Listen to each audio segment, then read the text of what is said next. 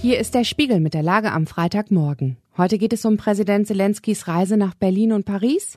Wir befassen uns mit UNO-Generalsekretär Guterres bei der Münchner Sicherheitskonferenz. Und wir blicken auf Donald Trump, dem heute das Urteil in einem Betrugsverfahren droht. Spiegelredakteurin Juliane von Mittelstedt hat diese Lage geschrieben und am Mikrofon ist Ivi Strüving. Zelensky sucht nach Sicherheit. Vor fast zwei Jahren überfiel Russland die Ukraine. Das Land steht unter russischem Dauerbeschuss, die Truppen an der Front sind in der Defensive. Unter diesen Vorzeichen reist Präsident Volodymyr Zelensky heute zuerst nach Berlin und dann nach Paris. In beiden Ländern wird er bilaterale Sicherheitsabkommen abschließen. Substanzielle neue Hilfen sind damit allerdings offenbar nicht verbunden. Vermutlich geht es vor allem um das Signal. Die Europäer bekräftigen ihre Verantwortung für die angegriffene Ukraine. Noch dringender braucht die Ukraine mehr Waffen und Munition. Frankreichs Präsident Emmanuel Macron ist ein Meister der markigen Worte. Doch laut einem Bericht des Kiel-Instituts für Weltwirtschaft hat Frankreich angeblich nur 540 Millionen Euro an Unterstützung für die Ukraine geleistet, Deutschland dagegen 17,1 Milliarden Euro. Die Franzosen dementieren diese Zahlen, man melde nicht alles und überhaupt liefere man Gamechanger. Und Deutschland ist zwar in absoluten Zahlen der größte Unterstützer der Ukraine in Europa, doch gemessen an der Wirtschaftskraft nur auf Platz 10. Vieles ist bisher nur versprochen, aber nicht geliefert. Noch immer verweigert Bundeskanzler Olaf Scholz den Ukrainern Taurus Marschflugkörper. Dass Scholz heute die Taurus rausrückt, ist unwahrscheinlich, aber es wäre eine überfällige Entscheidung. Wo sich die Mächtigen treffen. Wenn UNO-Generalsekretär Antonio Guterres heute die 60. Münchner Sicherheitskonferenz eröffnet, dann werden einige ganz besonders genau hinhören. Etwa der Präsident und der Außenminister Israels.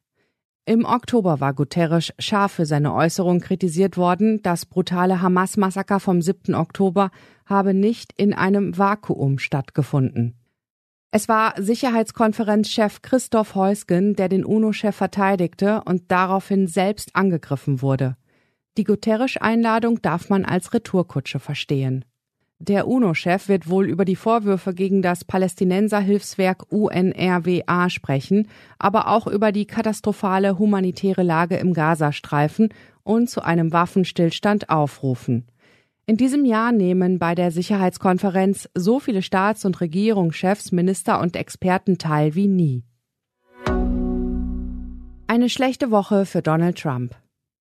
Man kann schon mal den Überblick verlieren bei den vielen Verfahren gegen Donald Trump. Vier Strafprozesse sind in Vorbereitung, zudem laufen diverse Zivilverfahren. Gestern ging es um die Affäre der Bezirksstaatsanwältin Fanny Willis, die den Wahlbetrugsprozess gegen Trump in Georgia sprengen könnte. Außerdem tauchte der Ex-Präsident vor Gericht in New York auf in Sachen Schweigegeldzahlungen an den Pornostar Stormy Daniels. Dieser Prozess soll nun ab dem 25. März beginnen.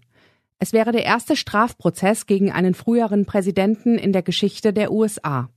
Heute geht es in New York weiter, aber wieder in einem anderen zivilen Verfahren.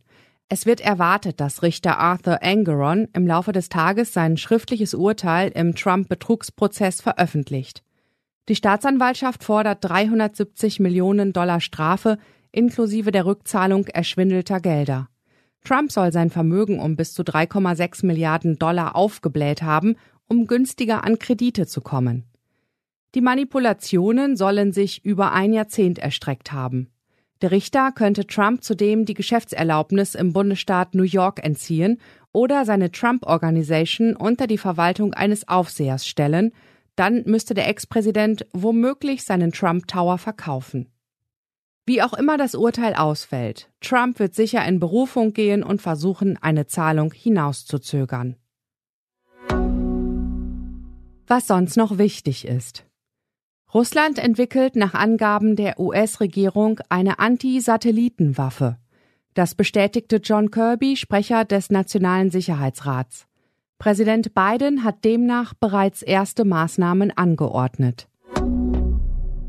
Ab 2025 sind quecksilberhaltige Zahnfüllungen verboten, so hat es die Europäische Union entschieden. Kassenzahnärzte in Deutschland warnen vor Problemen bei vulnerablen Patientengruppen. Eine weitere Frau erhebt schwere Vorwürfe gegen Gérard Depardieu.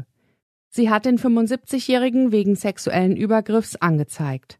Laut einem Medienbericht arbeitete sie einst als Assistentin bei Dreharbeiten des Filmstars. Soweit die Lage am Morgen. Alle aktuellen Entwicklungen finden Sie auf spiegel.de. Wir melden uns hier wieder mit der Lage am Abend.